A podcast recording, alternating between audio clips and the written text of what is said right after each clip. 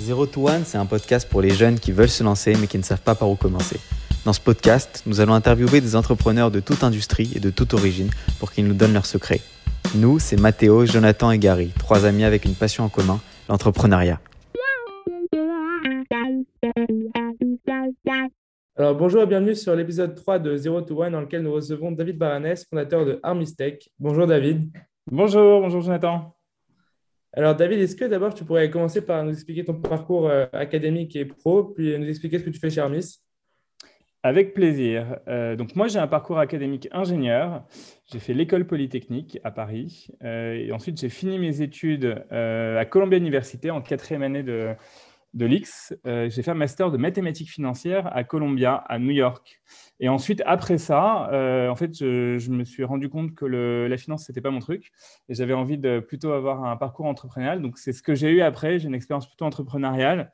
Donc, après euh, mes études, j'ai créé une première société à New York qui s'appelle Triana, qui était une société de conseil euh, qui aidait les entreprises françaises, qui aide, je parle présent parce qu'elle existe encore, qui aide les entreprises françaises à se développer sur le marché américain. Donc, j'ai rejoint euh, le, fondateur principal qui s'appelle Jabril Ben Sedrin et qui cherchait un associé. Je me suis associé à lui dans ce, business. J'ai fait ça pendant cinq ans. Puis ensuite, je suis parti parce que la mère patrie euh, me rappelait. Euh, c'était ma, ma, femme qui me rappelait pour revenir en France. Donc, je suis revenu en France et j'ai pris dans mes bagages une start-up américaine qui s'appelle AppNexus que j'ai eu la chance de euh, rejoindre quand il y avait une centaine de personnes et qui est devenue euh, une, licorne, comme on dit dans le jargon des startups. Donc, j'étais le premier international. J'ai vu la boîte passer de 100 à 1000 personnes, devenir leader mondial de sa catégorie. Euh, c'était dans le, l'AdTech, Advertising Technologies. Donc, elle avait inventé une nouvelle méthode pour automatiser les achats de publicité sur Internet. Et donc, euh, pour AppNexus, j'ai participé au développement européen et j'étais directeur France Europe du Sud pendant cinq ans. Je faisais partie du, euh, euh, du, des, managers, comité de management, et j'étais vice-président. Et après, ça m'a donné envie de, bah, de, refaire la même histoire en partant de la maison. Donc, ça m'a donné envie de créer ma propre startup qui s'appelle Armis. Et donc, donc Armis, c'est une société que j'ai créée avec un ami qui s'appelle Dan Gomplevich, qui a cinq ans. On l'a créée l'été 2016. Euh, donc, euh, mon ami Dan, lui, vient du monde du retail. Il a fait plein de, de postes dans le retail. Et avant de créer Armis, il était directeur de la stratégie et l'innovation de Leclerc. Et puis, on a donc mixé nos expertises entre retail et technologie pour créer Armis. Et donc, Armis, c'est une, une, société qui développe une, une, solution technologique, SaaS, Software as a Service, qui s'appuie sur l'intelligence artificielle et qui permet aux enseignes d'automatiser leur campagne digitale locale et donc, il y a un cas d'application, c'est la digitalisation du prospectus papier. Euh, voilà. Alors, dans, dans Armis, la façon dont c'est réparti les rôles, donc moi, je suis plutôt sur la partie euh, produit et technologie. Du coup, euh, de ce que j'ai compris, tu as commencé par la finance. moi, moi aussi, je me suis demandé si j'avais envie de faire un master en finance justement à la fin de mes études, parce que je sais que je vais entreprendre et j'ai l'impression que la finance, c'est assez utile euh, dans l'entrepreneuriat, ça donne des skills assez utiles. Est-ce que toi, tu as eu cette impression aussi que ça a été utile, ton expérience en finance? Alors moi j'ai fait en effet donc j'ai fait de la finance euh, quantitative donc c'était euh, la finance qui se fait dans les salles de marché où il y a plein de modèles mathématiques pour prédire les prix des actifs financiers. c'est très déconnecté de l'économie réelle donc je dirais c'est pas c'est pas une finance qui te permet de, comprendre fondamentalement l'entreprise. Euh, donc, c'était les modèles stochastiques, euh, le trading algorithmique. Donc, c'était vraiment, euh, vraiment un métier d'ingénieur. en revanche, moi, ce que ça, je pense que c'était très utile comme expérience parce que ça m'a fait comprendre que je n'avais pas envie de faire ça. Et donc, et donc plutôt que de tracer une trajectoire dans une banque ou, ou, de faire trader, j'ai compris que c'était n'était pas ce qui allait me plaire. Et j'ai compris que j'avais besoin de quelque chose qui était justement plus proche de la vie réelle et, donc, ça m'a donné mes envies, ça donné mes, premières envies d'entrepreneuriat. Donc, euh, donc oui, très utile de faire de la finance, que euh, ça permet, pour moi, ça a permis de, de la mettre de côté, sans regret. Et David, tu as mentionné la création de ta boîte de Triana Group. J'avais une question, c'était comment l'idée t'est venue et comment tu as trouvé le courage de te lancer, surtout après tes études aux États-Unis à New York, en sachant, parce que je sais que là, je suis étudiant aux États-Unis et je sais que j'ai que deux ans après mes études pour pouvoir euh, rester aux États-Unis. Donc, comment tu as eu le courage de te lancer à New York, sachant que tu savais que ton visa allait expirer bientôt? Euh, alors en fait, j'ai, euh, je ne sais pas si c'était du courage ou de l'insouciance, mais euh, le, en fait, j'ai rencontré le fondateur du projet quand je suis parti des études. Donc j'avais, en fait, quand j'ai fini mes études à Columbia, j'ai commencé à passer les entretiens dans les banques, donc finance de marché, banque d'affaires. je me suis dit, bon, bah, c'est quand même un master, c'est, la, finance, tout le monde voulait faire ça, donc c'est quand même, je ne peux pas mettre ça de côté, même si je savais que je n'aimais pas. Et puis, en fait, j'ai quand même laissé la voie ouverte à d'autres choses. Et donc, j'ai rencontré, euh, rencontré Jabril, qui était partenaire d'une boîte de conseil aux États-Unis. Donc, lui, il était, il était établi aux États-Unis depuis 10 ans, depuis que je le, quand je l'ai rencontré. Donc, il connaissait bien le marché. Enfin, il connaissait bien l'environnement américain. Et puis, il avait l'idée de, monter cette structure, de, partir de cette société de conseil pour, euh, pour monter le, le, le concept d'aide pour les entreprises françaises pour s'établir sur le marché américain parce que euh, c'est un marché qui avait pas, euh, qui avait pas, qui avait beaucoup besoin de support. Hein. En plus, à l'époque, c'est les PME technologiques dont on parle, c'est pas les startups aujourd'hui.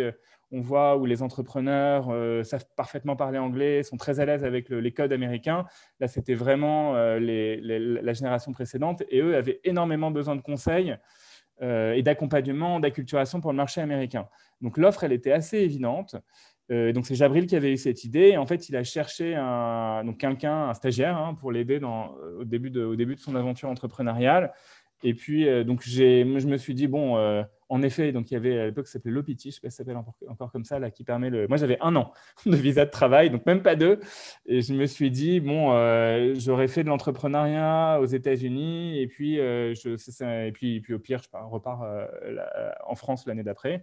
Et puis, ça s'est bien passé. On a vu avec Jabril qu'on avait des compétences qui étaient très euh, très différentes euh, et que donc euh, en fait au-delà de, mon stage c'était on s'est mis tous, les deux d'accord qu'on on était on, avait envie de s'embarquer dans l'association. Et donc et donc j'ai sauté sur le projet. Et une fois qu'on est dedans en fait on trouve bah, d'autres astuces pour me faire un nouveau visa qui me permet de rester plus longtemps et donc c'est venu au fil de l'eau. Mais je dirais en fait la, la première intention et quand j'essaye de me souvenir ce qui m'avait convaincu de me lancer c'était j'avais pas envie d'aller en finance parce que je savais que ça ne me plaisait pas, même si j'avais les offres sur la table. J'avais envie d'entrepreneuriat, mais je ne savais pas quoi entreprendre. Et puis, euh, j'ai rencontré cet associé qui euh, donc avait plein d'énergie, une, vision, une connaissance euh, sur, sur cette offre qui montait. Et, ça m'a donné envie de plonger. Je me suis dit, au pire, j'apprendrai des choses. Au mieux, au mieux ce, sera, ce sera une réussite. Et, en fait, je ne regrette pas du tout d'avoir fait ça. C'était encore une fois, c'est c'était assez insouciant, mais c'était une vraie école de guerre dans l'entrepreneuriat. J'ai appris plein de choses et finalement, la, la promesse que je m'en étais faite au début a bien été remplie. Alors, est-ce que tu peux nous expliquer quelles ont été du coup les premières étapes de la création de cette boîte et comment est-ce que tu as fait, par exemple, pour valider l'idée, vu que tu n'avais pas, euh, pas travaillé avant Donc, comment est-ce qu'avec ton cofondateur, vous avez validé cette idée euh, et comment vous avez acquéri vos premiers clients? Oui. Euh, donc, en fait, c'était, encore une fois, tout est parti de Jabril. Donc, il avait eu cette idée, euh, c'était lui qui avait senti le marché. Donc, étant, euh, étant consultant à l'époque, il se faisait des marchés par des entreprises, des PME françaises, par son réseau, qui avaient besoin de quelqu'un, d'une liaison, en fait, aux États-Unis pour un peu regarder le marché. Puis, il avait organisé une conférence en France avec la Chambre de commerce de Paris à l'époque sur en fait ce thème de, euh, donc de, euh, de business transatlantique et de, de partir aux États-Unis. Et c'était en, en 2005. Hein, à l'époque, les États-Unis, ça faisait encore peur à tout le monde en France parce qu'il n'y avait eu que des, euh, que, des, que des histoires qui s'étaient mal passées. Euh, donc, il y avait Renault qui a essayé d'aller, ça n'avait pas marché. Il y avait eu des, des, enfin, des grands noms français. Je, me souviens, Le Nôtre, à l'époque, c'était ce qui était pointé du doigt, qui avait essayé de partir aux États-Unis, qui s'était cassé la figure. Donc, plein de gens s'étaient cassé la figure. Et donc, les États-Unis, ça faisait très peur. Et donc, euh, et donc il a fait cette conférence euh, pour orienter PME, pour parler un petit peu de comment on peut faire du business aux États-Unis. Et ce qui avait eu un succès fou. Il s'était fait contacter par plein de patrons de PME dans la salle pour dire bah, est-ce que vous pouvez m'aider moi, j'aimerais bien avoir, euh, donc, comprendre mieux le marché, mettre un pied dedans. Et donc, à partir de là, Jabril avait l'idée de se dire, bah, en fait, il y a clairement un marché et une offre. Euh, et donc, on va monter quelque chose autour de ça. Et c'était ce moment où il m'a recruté. Euh, et donc, en fait, on ne savait pas si ça marcherait ou pas, en, clairement en sortant, parce qu'on a un peu découvert le marché tous les deux. il y a eu un peu la chance du débutant. Donc, au début, on arrive et je me souviens, on a eu notre premier client qui était une boîte de, medical device on connaissait rien au medical device, mais on lui propose toute l'approche, l'offre, on lui dit on va trouver des experts pour t'aider, etc. Euh, on, le signe de mémoire, euh, on entre le moment où on a eu, euh, on, l'avait rencontré, on avait le coup de fil, et le moment où il nous signe le contrat, on a fait ça en deux semaines. C'était une première mission de conseil qui était de 50 000 dollars. Et donc on s'est dit waouh, donc c'était c'est génial. Donc on a trouvé, on a trouvé vraiment un bon filon. Je crois qu'il a fallu quatre mois pour signer le deuxième client. donc, euh, donc c'était moins, moins glorieux par la suite. Mais, euh, mais on s'est dit, euh, mais évidemment, donc c'est parce que ça prend du temps pour monter, monter son pipeline, démarcher les gens, construire l'offre, etc. mais en fait, avec ce premier client, on a réussi à donc avoir la conviction qu'il y avait quelque chose. Et ensuite, les autres sont venus plus tard. Et du coup, c'était quoi les grosses erreurs en fait quand, quand vous êtes lancé avec, avec Jabril? C'est quoi les grosses erreurs, les plus grosses erreurs que, que tu noterais et que tu recommanderais à ne pas faire euh, Alors, je recommande de faire toutes les erreurs, puisque du coup, euh, euh, c'est un, bon, un bon apprentissage. je pense que la, liste, c'est vraiment une liste à l'après-vert. Je pense que le, on avait bah, peut-être pas, pas on n'avait pas été assez pragmatique trop vite. On avait commencé à monter des business plans, des stratégies, des machins, de comment on les a, alors qu'en fait, je, je pense que quand, quand, on, quand entreprend, tu as besoin très très rapidement de vendre. C'est à la limite, c'est le, premier critère. Euh, avant même d'avoir un produit, d'avoir quoi que ce soit, faut arriver, enfin surtout dans le B2B, hein, dans le B2C c'est un peu différent, mais dans le B2B, tu as besoin de vendre tout de suite. Et en fait, c'est en vendant que tu arrives à voir si ton offre elle, est, impactante ou pas, ou elle a de l'intérêt, qui est ton type de client.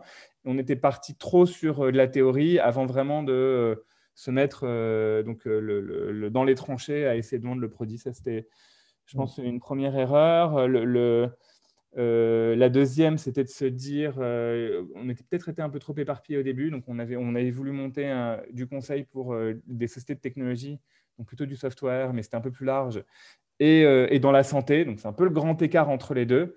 Et donc je dirais, en fait, regarder, on aurait dû d'abord faire une priorité. C'est quoi euh, la niche, le segment euh, de clients qu'il nous faut avoir et pour lequel on a une meilleure histoire à raconter euh, avant, de, faire le, grand écart entre deux, idées, on va dire deux business qui étaient un peu trop différents. Euh, on a levé des, fonds trop tard. Donc, euh, je pense que c'est assez important parce que dans, l'entrepreneuriat, il y a un peu cette histoire qui ne se dit pas, mais euh, en fait, on a besoin d'argent au début. Quand on entreprend une boîte, il y a toujours des frais euh, qui sont les frais de création de la boîte, le premier employé, le premier c'est de la tech, euh, la première mouture du prototype, où il faut euh, soit savoir coder soi-même, mais donc si on le fait à plein temps, il faut, pouvoir se payer, il faut pouvoir manger, donc il faut pouvoir se payer quelque chose, soit si on prend une boîte de conseil, bah, sortir un, petit chèque pour développer un premier prototype. Donc en fait, il y, a toujours besoin d'un ticket initial. et donc, il faut l'avoir. Et, donc, ça se passe par des levées de fonds. Et donc, euh, le, je pense que c'est enfin, le, plus vite on peut, on peut lever pour avoir euh, les moyens de, de, prototyper son idée, le mieux. Voilà, je t'en fais trois, mais il y en aurait, mille. vous, avez pu commencer euh, toute l'idée, acquérir vos premiers clients sans aucun fonds? Oui, alors c'est du conseil. Donc, c'est moins, tu as moins besoin d'investir pour pouvoir développer ton offre et ton produit en quelque sorte. Donc, tu n'avais pas besoin de, pas besoin d'avoir des développeurs qui codent quoi que ce soit pour, pour, faire ça. Donc, on vendait un service et donc ce service, il s'écrit sur un PowerPoint. Donc, c'est un peu différent de, d'une boîte de tech, mais en effet, euh, on a commencé avec, euh, donc, euh, avec, avec, avec rien.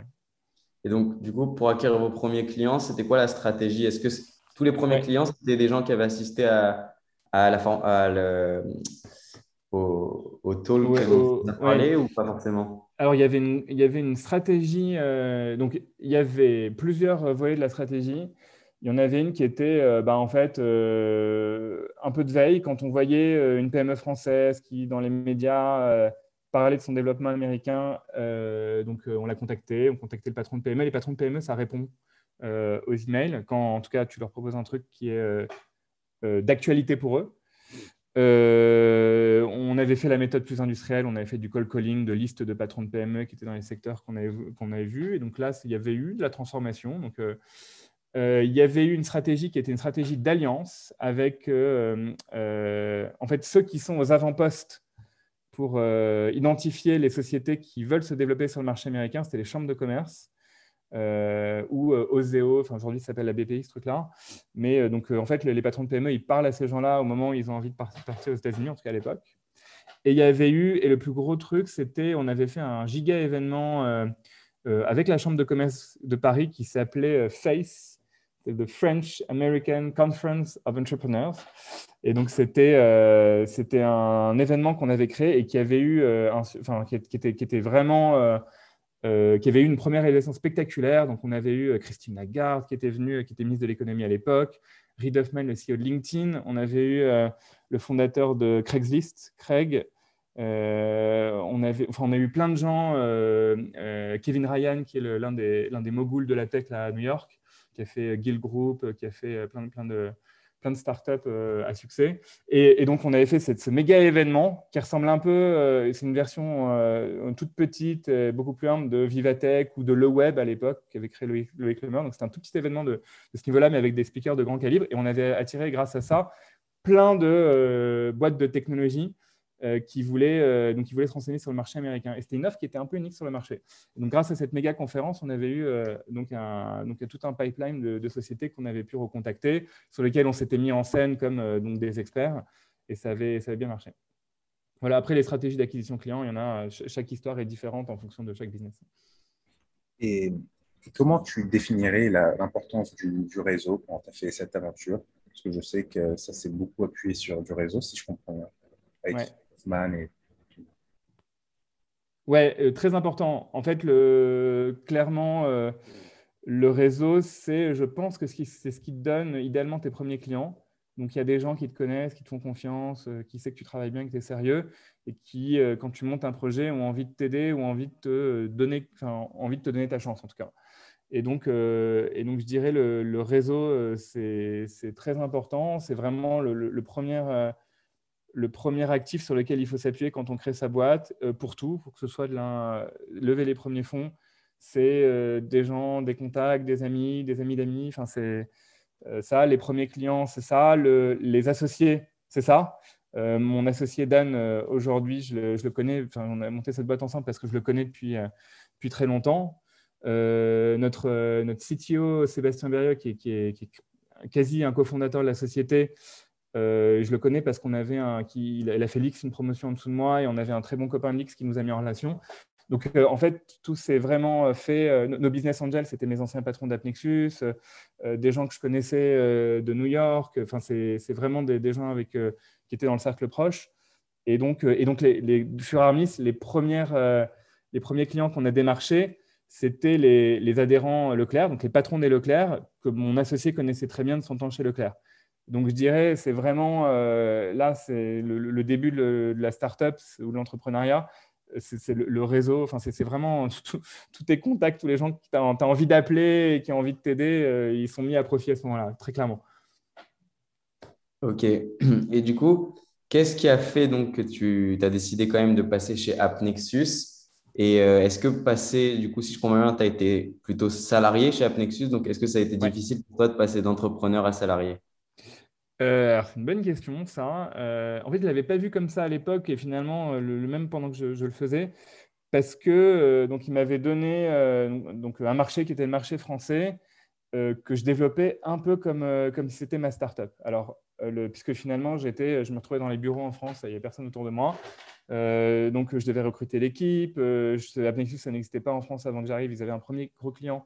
Donc, ça commençait à être connu, mais donc j'étais là pour vraiment le, faire connaître. Alors, en effet, je n'avais pas la main sur euh, toute la partie, on va dire, stratégique, financière, levée de fonds, le produit, etc. Donc, clairement, tout ça se passait à New York et j'étais euh, une antenne commerciale.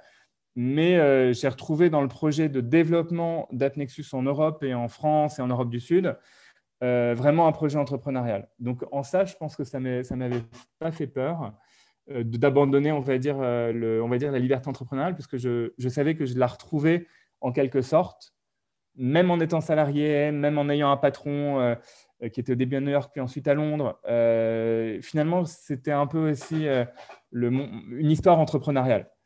Et, donc, et donc voilà, et, et, mais après, en effet, l'une des raisons pour lesquelles j'ai quitté AppNexus, c'est aussi parce que j'avais envie de, de, recréer une société où, là, en effet, j'ai tout de, de, A à Z.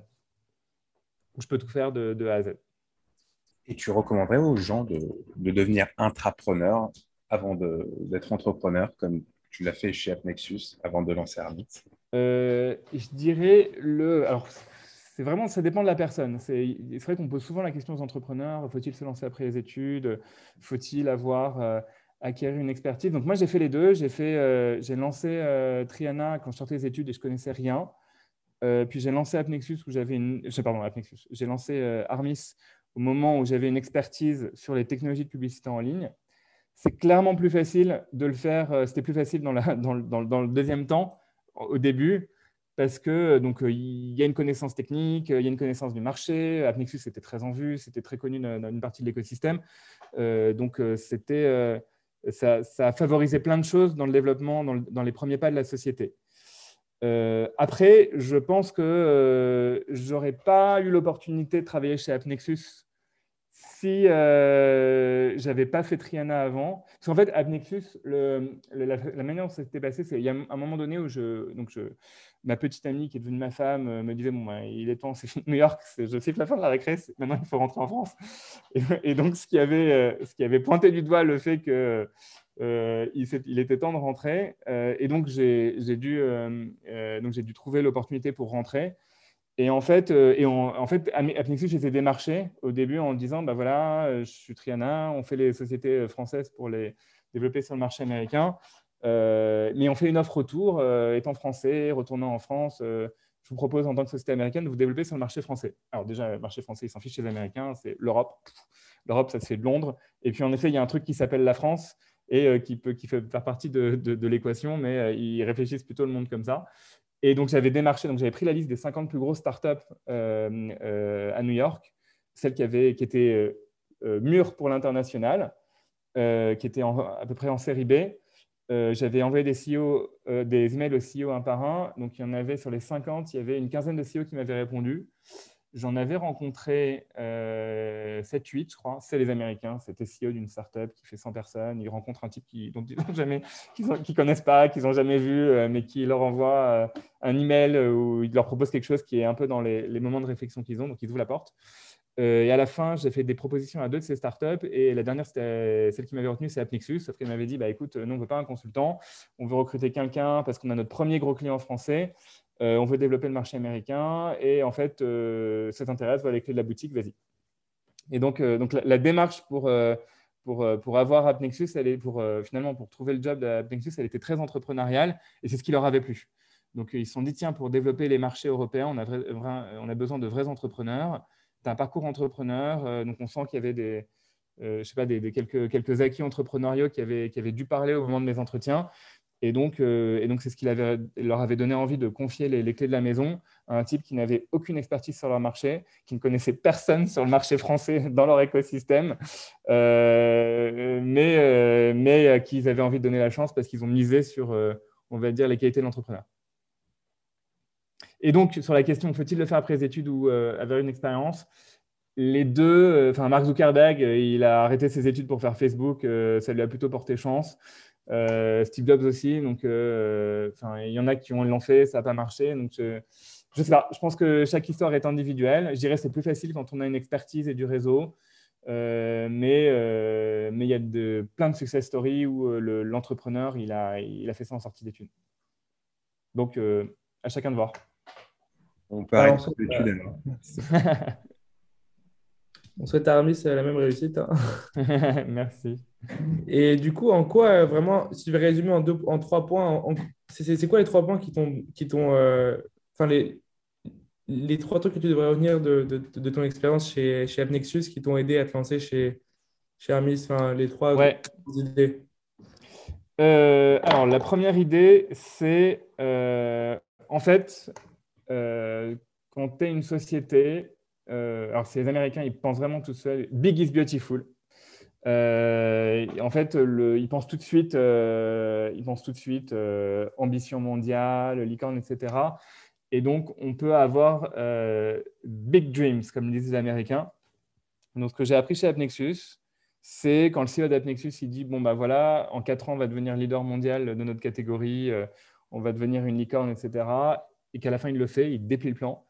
Je me suis dit en regardant ça de l'intérieur, waouh, c'est possible en fait. Et donc euh, je pense que, que l'expérience Apnexus, c'est euh, ayant fait partie de cette, cette success story et, l'ayant vu de l'intérieur, ayant fréquenté ceux qui étaient aux manettes. en fait, tu, sky is the limit, big dreams, rien n'est impossible. Et donc ça, c'est ça que j'ai appris de, l'un des premiers éléments que j'ai appris de l'expérience Nexus. Donc en fait, on peut être très ambitieux, ça peut marcher. Et il faut voir, il faut voir le monde comme ça. C'est Armis, j'ai envie que ce soit une licorne et je ferai tout pour qu'elle le soit. Et donc on peut, on peut rêver grand. Euh, ce que j'ai appris chez AppNexus euh, d'autres, c'est que le, euh, les talents, c'est quand même le nerf de la guerre. Donc chez AppNexus, moi j'étais sidéré de la qualité des gens. C'était, ils étaient tous, le, ils, venaient, ils étaient tous sympas, ils étaient tous extrêmement intelligents, euh, ils étaient tous euh, très généreux, très bienveillants, très aidants. Et donc tout ça avait créé une ambiance de boîte où tu avais un dynamisme de dingue, tu avais une excellence partout dans la boîte. et tu avais un peu une communauté de gens qui, qui, qui, bossaient bien ensemble grâce à ça.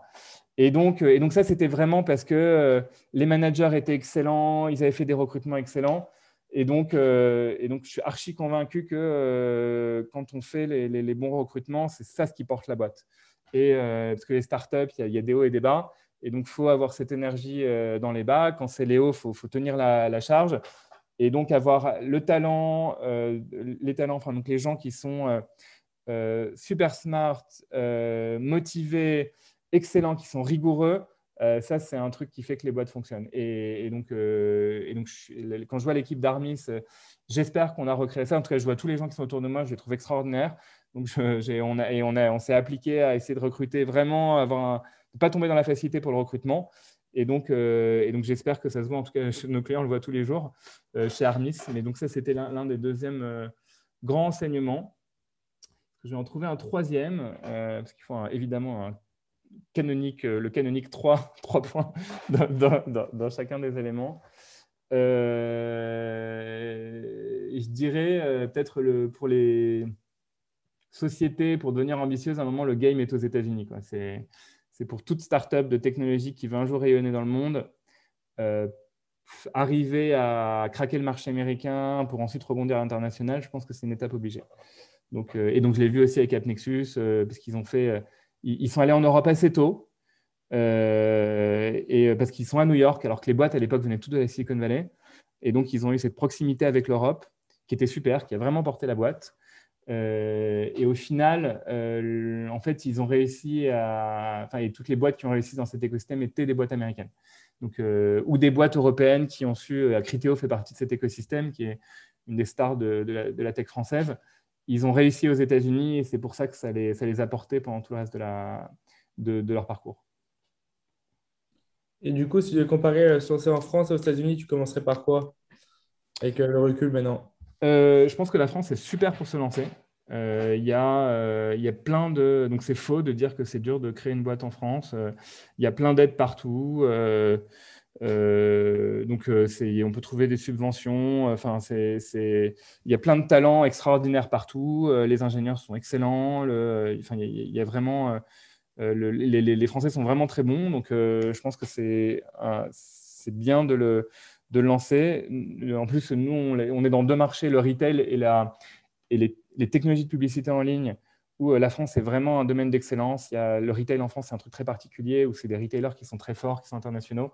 Il y a Auchan, il y a Carrefour, euh, euh, et en plus il y a des mastodontes qui sont comme Leclerc ou Système Intermarché, qui, avec ce réseau de franchisés qui n'existe qu'en France. Donc il y a une, vraiment une culture particulière du retail. Et pareil pour la pub, il y a quand même deux géants français qui sont Avas et Publicis. Il y a des géants dans la tech comme comme et Tids. Et donc, il y a le bon vivier de connaissances et de talents en France sur ces, sur ces sujets-là, mais il y en a sur plein d'autres. Il y en a dans la santé, il y en a dans, le, dans les technologies en général, enfin, euh, il y en a dans la finance, donc il y en a un peu partout. Donc je dirais la France est le bon, euh, le, bon endroit pour lancer sa boîte. Euh, et par contre, à un moment, et c'est aussi une des trajectoires qu'on vise pour Armis, c'est il faut faire le pas pour les États-Unis. Et du coup, comment est-ce que s'est passée la transition entre AppNexus et Armis? Est-ce que le produit que tu, que, tu, que tu as développé chez Armis est lié à celui que tu as développé chez AppNexus Oui, alors c'était lié aux technologies d'AppNexus en effet. Donc en fait, il y a eu un peu le croisement de deux, de deux vues. Donc il y a une vue très métier de, mon associé Dan et une vue sur les capacités technologiques modernes que j'ai vu chez AppNexus. Donc en fait, quand je suis arrivé chez AppNexus, donc euh, AppNexus a révolutionné un marché, c'est celui de pouvoir automatiser l'achat de bannières publicitaires sur les sites. Donc, quand vous allez sur le site du, Figaro, euh, euh, du, JDD, enfin, les, bannières s'affichent, il y a les technologies d'AppNexus derrière. Et donc toutes ces bannières s'affichent parce qu'on peut programmer des campagnes sur le logiciel AppNexus. Et en fait, donc, euh, grâce à ça, ils ont automatisé l'achat d'espace sur Internet.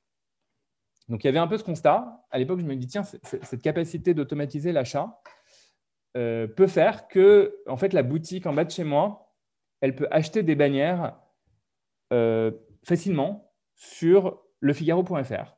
Alors qu'avant, c'était impossible. Elle devait appeler la régie du Figaro. La régie du Figaro lui a dit, bah oui, si tu peux faire une opération sur le Figaro, c'est papier et digital et ça te coûte 10 000 balles. Donc là, tu raccroches le téléphone quand tu à la petite boutique du coin. Et donc, euh, et donc avec ça, je me suis dit, tiens, en fait, euh, parce qu'on peut automatiser euh, l'achat de publicité sur Internet, en fait, les, petits commerçants les small business, les boutiques, elles vont pouvoir acheter de la pub sur, les sites alors qu'avant, elles ne pouvaient pas. Et puis, en fait, euh, il se trouvait que, ce, mouvement de fond, c'était un mouvement de fond général. Donc, toutes les grandes plateformes digitales, que ce soit Google ou Facebook, ont, avaient développé déjà à l'époque des manières de programmer automatiquement des campagnes. Donc, tout le monde avait, euh, ça s'appelle des API. Euh, des, c'est des, éléments informatiques qui permettent de, programmer, de faire la programmation automatique, donc de programmer automatiquement, dans le cas de Google, Facebook, AppNexus, des campagnes publicitaires et donc, ça devient euh, possible d'automatiser, euh, en tout cas pour la, petite boutique qui n'a pas les moyens, les, moyens humains ni les connaissances techniques de programmer des campagnes publicitaires sur ces plateformes, qui avait ce nouveau moyen, cette nouvelle pouvoir qui n'existait pas avant, d'automatiser la création de pubs et de campagnes publicitaires. Donc, je me suis dit, tiens, ça, c'est un truc qui va ouvrir le fait de pouvoir faire de la communication digitale locale. Parce que du coup, aussi, on, pouvait, on peut géocibler les internautes. Euh, donc il y avait un peu ce constat euh, sur la technologie de mon côté. Tiens, on peut faire des campagnes digitales locales, ciblées, automatisées, et donc offrir la puissance, on va dire, de l'Internet, de la pub Internet aux, boutiques pour qu'ils puissent rivaliser avec Internet qui maîtrise parfaitement tout, ce, qui est de communication en ligne. Et puis, il y avait euh, de l'autre côté, donc Dan, mon associé, qui lui donc avait fait, quand il était directeur de la stratégie chez Leclerc, en fait, le premier projet qu'il a piloté chez Leclerc. Pardon, c'était euh, un, grand coup de com' qu'avait fait Michel-Édouard Leclerc en 2010. Il avait dit en 2010, donc il y a 11 ans, en 2020, il n'y aura plus de prospectus chez Leclerc. Donc on est en 2021, je ne vous cache pas que Leclerc fait encore des prospectus papier. Donc la, promesse n'a pas été tenue. Et donc Dan avait découvert ce sujet du prospectus papier en 2010, enjeu environnemental, enjeu, euh, comment on trouve un substitut digital au prospectus papier. Donc à l'époque, ça avait été, ça n'a pas marché, hein, clairement. Euh, mais l'idée avait un peu germé euh, et, en fait, on en avait reparlé en vacances. On était parti en vacances avec femme et enfants et on avait parlé de l'idée en vacances où il m'avait dit tiens, il y a ce truc du catalogue. Toi qui travailles dans, la pub sur Internet, il y a forcément des substituts qui existent. Et on avait comme ça écrit un peu l'histoire d'un sur un, un, coin de table quand on était en vacances. Et donc, euh, et donc voilà, donc, euh, pour répondre à ta question, oui, le pont a été assez, assez direct parce que c'était en connaissant, en voyant ce qui se passait sur les mutations du marché de la pub, notamment l'automatisation, euh, que en fait, ça avait donné finalement naissance à Armis. Et Armis, d'ailleurs, utilise les technologies d'AppNexus pour pouvoir diffuser de la pub sur Internet. Donc, au-delà de ça, donc ce qui avait servi aussi, c'était que euh, non seulement donc là-bas, euh, on avait identifié le potentiel technologique, euh, mais en plus, donc, on a utilisé les, technos de enfin, AppNexus au démarrage de la boîte. Puis mes patrons ont investi à titre personnel dans la société. Donc finalement, oui, oui, la, passe s'était fait très, presque une spin-off finalement. Et quelles ont été les différentes étapes lors de la création d'Armis? Et surtout, quelle était l'étape la plus difficile quand tu as créé cette boîte? Euh, bah, les différentes étapes, alors c'était, euh, je reviens un peu à ce que je disais tout à l'heure, euh, quand on a un peu écrit l'idée avec Dan sur le marché, bon, il y a un marché sur le prospectus papier, il pèse lourd, donc il y, a, un peu un paradoxe qui est donc qu'il y a, enfin il y, a encore plein de gens qui lisent au prospectus papier, mais il y a une partie des gens qui ne lisent plus, donc il y a, a peut-être un, en tout cas il manque une complémentarité digitale au prospectus papier. Euh, ou, euh, ou, parfois un substitut. Euh, donc il y avait un constat de marché qui était assez clair. En fait, très vite, en fait, on allait vendre. Donc très vite, on a décroché, Dan a décroché le téléphone. Il, est, il a appelé ses copains adhérents Leclerc pour leur dire voilà, je suis parti. Donc il était parti l'été. Je suis parti l'été pour créer un projet. Notre idée, c'est de trouver le complément digital au prospectus papier. Et donc, on est allé faire la tournée des Leclerc pour euh, raconter cette histoire, euh, leur dire, bah voilà, votre prospectus papier, nous, on peut en faire des campagnes digitales locales. Grâce à ça, vous allez toucher des internautes qui lisent peut-être pas le papier ou peut-être, mais donc ça viendra en, complément, en complément digital. Et grâce à ça, en voyant ça, les gens vont venir dans leur boutique. Et on avait fait ça et en fait, ça avait marché. Et donc, on avait vu au moment où, euh, où on a vendu ces premières campagnes, finalement, que euh, bah, on avait validé plein de trucs. On avait validé qu'il euh, y avait un marché, euh, que, que le dispositif qu'on avait imaginé, faire de la pub sur Internet, ça faisait vraiment venir les gens en magasin. Donc aujourd'hui, tout ça, ça s'appelle le Drive to Store, c'est une évidence pour tout le monde. À l'époque, quand on l'a fait, ça n'était pas du tout. donc on avait validé ce point-là et on avait validé qu'il fallait de la technologie pour, pour arriver à, à, faire bien ce métier parce que quand il y a un magasin, ben, on peut faire à la main. Quand il y en a 5, ça devient vraiment très, très compliqué, donc il ne faut pas dormir beaucoup. Euh, quand il y en a 10, là, c'est plus possible de faire à la main des campagnes sur plein de plateformes, personnalisées pour chacun des magasins. Et donc, il faut automatiser tout ça. Donc, euh, je dirais, le, voilà les, étapes de la genèse. D'accord. Et du coup, si je comprends bien, enfin, donc ton produit il utilise plusieurs technologies, entre autres l'intelligence artificielle. Ouais. Comment est-ce qu'au début, vous avez développé cette technologie? Est-ce que vous avez euh, lever des fonds puis engager des, euh, des ingénieurs pour développer cette technologie ou est-ce que vous avez juste euh, d'abord acquéri des clients et ensuite euh, développé la technologie? Alors, on a, donc au début, on a bootstrappé. donc, donc, vous avez devant vous l'ingénieur en chef qui a codé les premières briques de la technologie. Donc, ce n'était pas brillant, mais ça permettait quand même de rentrer dedans. Donc, en fait, il y avait un certain nombre de besoins qui demandaient un peu de code au début. Donc, bah, d'années moi-même, c'était moi l'ingénieur, donc c'est moi qui ai dû m'y coller quand même. Euh, et donc, j'ai bootstrappé avec mes mêmes reconnaissances de, code euh, les, premières briques dont on avait besoin pour la plateforme. Il fallait créer euh, des pages d'atterrissage pour nos publicités. Il fallait commencer à un peu automatiser les achats de mots-clés sur Google, les campagnes sur, sur Facebook et, et, et, en, bannière sur AppNexus. Donc, c'était le début de l'histoire. Et donc, euh, et donc avec ça, euh, ça, ça avait donné en tout cas assez de grains à moudre pour pouvoir euh, raconter une histoire, l'exécuter plus ou moins proprement, avoir les premiers clients et donc faire l'épreuve. Et donc, donc, voilà. Et donc en fait, rien qu'avec ce début d'histoire, on avait on travaillait avec une dizaine d'enseignes Leclerc au tout début sur ces campagnes. Euh, en faisant un mix de choses qu'on faisait à la main et de choses que j'avais un peu automatisées ou développées. Euh, et en fait, ça nous a donné assez pour euh, faire notre première levée, qui était une levée d'amorçage. On a levé un million. Et donc là, on avait un début d'histoire. On avait plus qu'un prototype. Quand on avait un peu un début de preuve marché. Et donc, et donc, ça nous a permis de lever de l'argent, qui nous a permis de recruter. après, il y a eu la, vraie, le vrai moment de pivot sur le, le développement des équipes, c'était quand Sébastien notre, notre CTO, qui encore une fois, c'est un peu comme le troisième fondateur, le, nous a rejoint euh, le, au début de l'aventure. Et là, il y avait un vrai, un vrai CTO euh, qui pouvait développer, qui était euh, CTO d'un des concurrents de Criteo, donc il connaissait parfaitement tout ce qui était machine learning appliqué à la publicité en ligne. Et donc, on a eu beaucoup de chance qu'il nous rejoigne au début de la société. Et c'est lui qui a professionnalisé, on va dire, le, le tout le développement technologique. Donc, voilà, ça s'est fait bootstrap on fait ce qu'on peut avec les moyens du bord. On essaye d'avoir euh, une première, euh, des premiers euh, éléments qui tendent à dire qu'il y a un produit qui fait sens et une traction marché. On a, ensuite, on a de quoi aller voir des, investisseurs, business angels et fonds, et puis ensuite, on peut recruter. Et j'avais une question, du coup, vous, avez une plateforme SaaS, du coup, Armi, c'est une, une, boîte SaaS.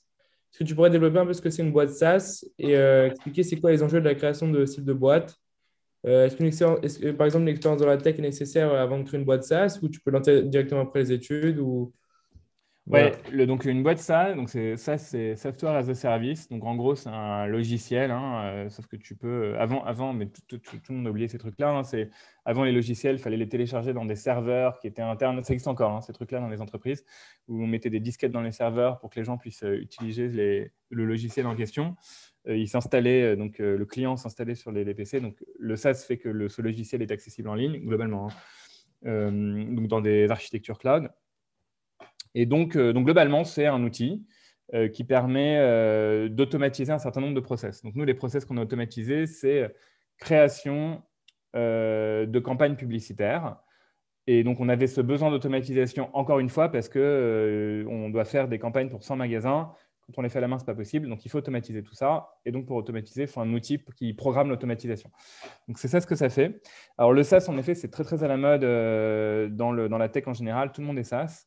Euh, je dirais, il n'y a pas besoin de connaissances euh, spécifiques pour, euh, pour lancer une boîte de SaaS et on les apprend un, peu, un peu en marchant. Donc, il y a tout, un, jargon financier, des, éléments, des critères financiers de boîtes de SaaS, les monthly recurring revenue, donc annual recurring revenue. Enfin, il y a tout un, jargon financier qui tourne autour, mais qui simplement décrit le fait que lorsqu'il y a un logiciel, ce logiciel est utilisé, et eh ben, en fait, on essaie d'en avoir une utilisation récurrente. Euh, après, il euh, faut savoir s'entourer des bonnes expertises. Donc, il y a tout un enjeu de comment on développe les bonnes interfaces du logiciel pour qu'il soit simple d'utilisation et que, en fait, il marche. Donc, il y a euh, ce qui se passe devant, ce qui se passe derrière. Et donc là, c'est les talents qui sont autour de, nous. Hein. on a une directrice produit qui est super, qui s'appelle Gaëlle, et Sébastien, notre CTO, qui est, euh, aussi qui ont, aidé à structurer tout ça. Euh, et, donc, euh, voilà, après, il faut trouver il y a un modèle économique qui est, qui est propre au ça, qui sont des modèles d'abonnement, et donc qui, qui, vont avec généralement la, vente de ce type d'outils.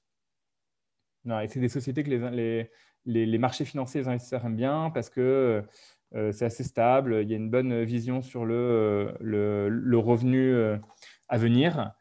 Euh, parce que c'est des systèmes de souscription. Euh, donc voilà, donc c'est un truc, c'est un, un, modèle qui est en poupe, mais tout le monde n'a pas besoin d'être SaaS. D'accord. Et tu nous as dit donc que avais, euh, vous aviez d'abord créé la boîte à deux, puis vous avez recruté votre CTO. Est-ce que vous, donc vous aviez déjà eu des clients avant ce CTO ou vous avez juste... Ah, et comment vous avez on avait... bah, les... Donc là, c'est le début de la boîte où les premiers clients, c'était les, les fameux Leclerc qu'on avait démarché à Parin et qui venait, euh, qui était que Dan connaissait de, quand il était chez Leclerc. Et donc, il, les a appelés pour dire euh, J'ai un super truc, euh, j'ai avec mon associé. Et donc, on, leur a vendu un par un, là, en faisant un petit tour de France, ces campagnes. Donc, on avait ces premiers clients qui étaient finalement des, magasins. Et puis, au fur et à mesure de magasin en magasin, on est remonté vers le, siège des enseignes. Donc, votre CTO, il vous a plutôt permis à automatiser le process, mais Exactement. vous êtes capable un par un de répondre. Exactement. Bah, au début, on faisait tout ça à la main avec un peu d'automatisation. Et puis, notre CTO, il nous a permis de vraiment d'industrialiser euh, d'industrialiser ce qu'on savait faire à la main. Et puis ensuite, notre directrice produit nous a permis de, de, de, rendre vraiment euh, SaaS logiciel toute cette automatisation qu'on avait fait. Euh, donc voilà. Et donc aujourd'hui, vous vendez un, logiciel ou c'est des clients qui viennent vous voir et en interne, vous répondez à leurs besoins?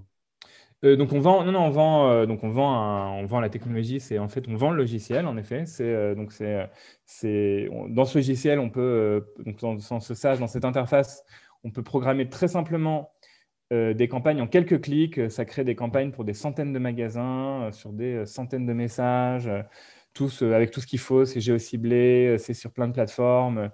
donc tout ça, en fait, réduit. Si tu veux le faire à la main, ça te prendrait des jours hommes. Là, c'est fait en 15 minutes.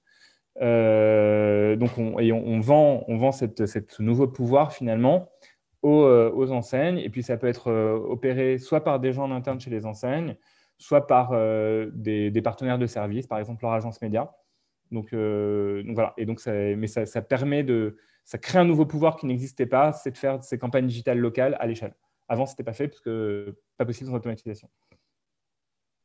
D'accord. Et quelle est ta vision en fait pour Amis dans deux ans, cinq ans Est-ce que tu veux aux États-Unis? Tu veux t'exporter internationalement? Ouais, alors en effet, ça c'est la prochaine étape. Donc, euh, donc très clairement, euh, le, nous, là, on est sur le développement de la société à l'international. On a nos premiers clients euh, au Portugal, en Espagne, en Italie. Donc là, là, ça y est, on, y est. Donc la prochaine marche, c'est développement international. Donc là, en, y allant franco et avec en ligne de mire le marché américain. Donc voilà.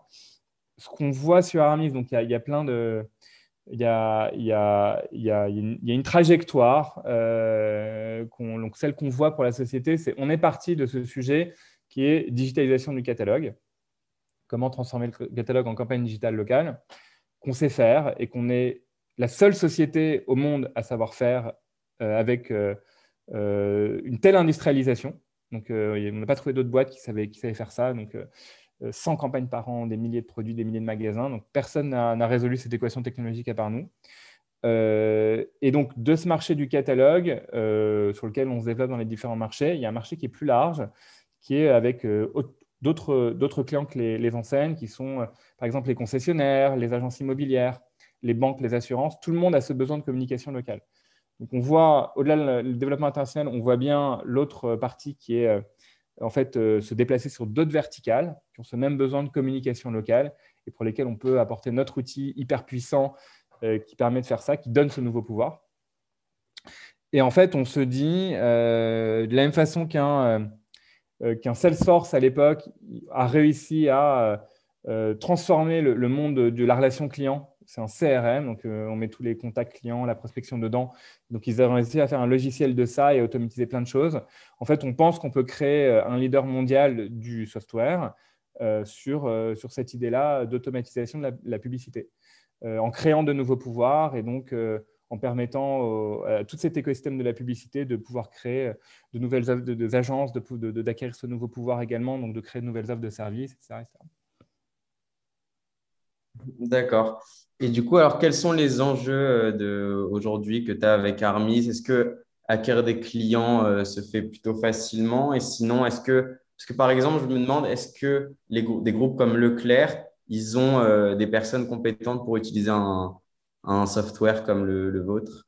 Alors nous, on a très, très bonne question. Donc on a, on, a, on a développé le logiciel pour qu'en effet, il soit simple d'utilisation. C'est-à-dire, Aujourd'hui, il y a des équipes dans les, dans les enseignes qui sont euh, euh, des équipes, euh, soit il y, a, peu de gens et donc peu de moyens, soit il y a des équipes qui sont assez étendues pour s'occuper de toute la gestion du prospectus, par exemple. En fait, l'outil qu'on a développé permet, sans avoir de connaissances particulières au digital, de programmer à l'échelle ces fameuses campagnes. Et puis, les gens qui ont plus d'expertise peuvent creuser, faire des analyses, comprendre, euh, modifier tout ça, il y a de la flexibilité.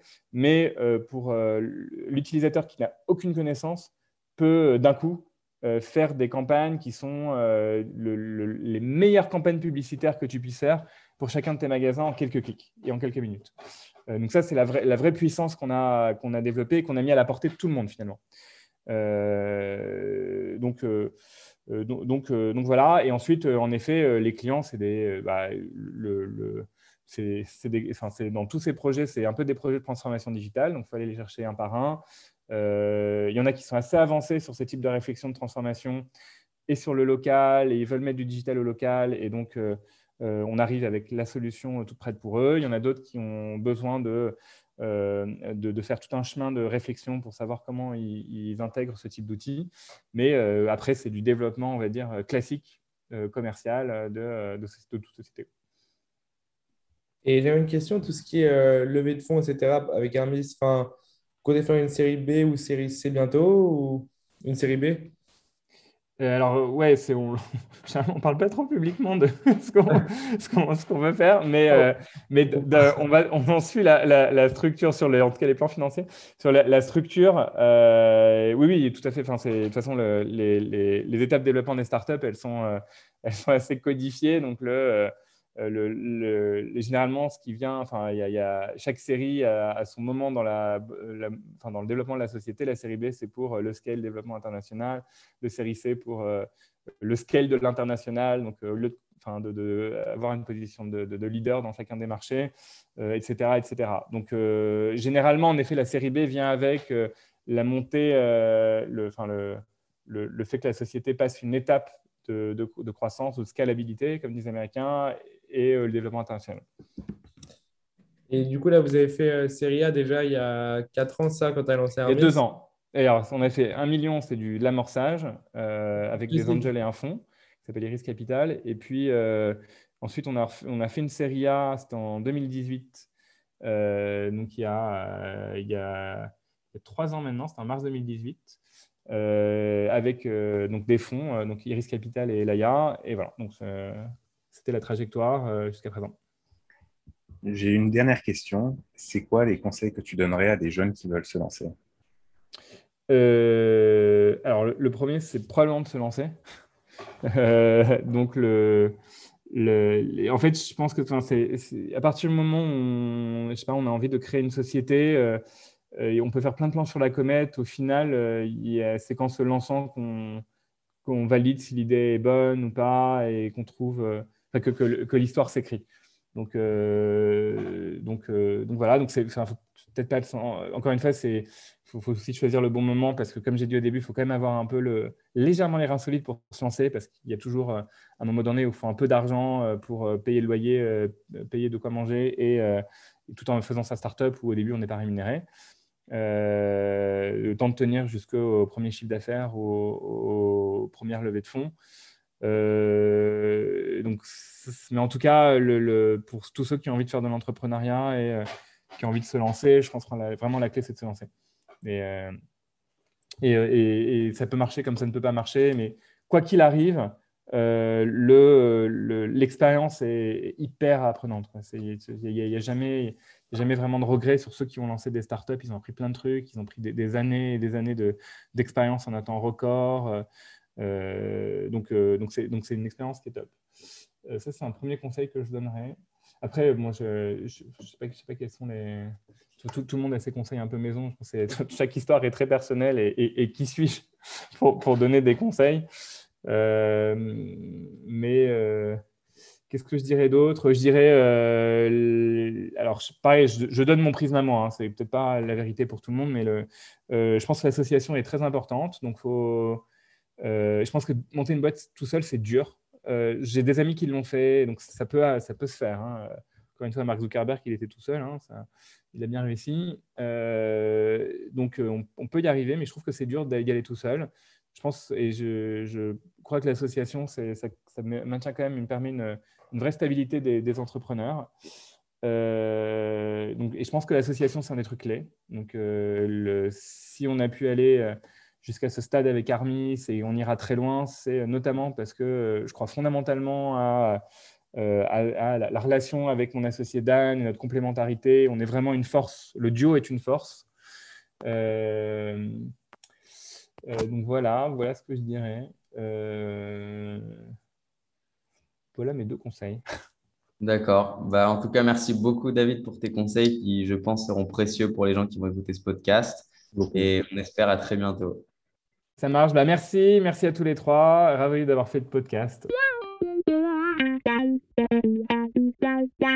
Merci à tous d'avoir écouté ce troisième épisode de Zero to One avec David Baranès. N'hésitez pas à vous abonner sur toutes les plateformes et on se retrouve très bientôt pour un épisode avec Ilan Abeacera.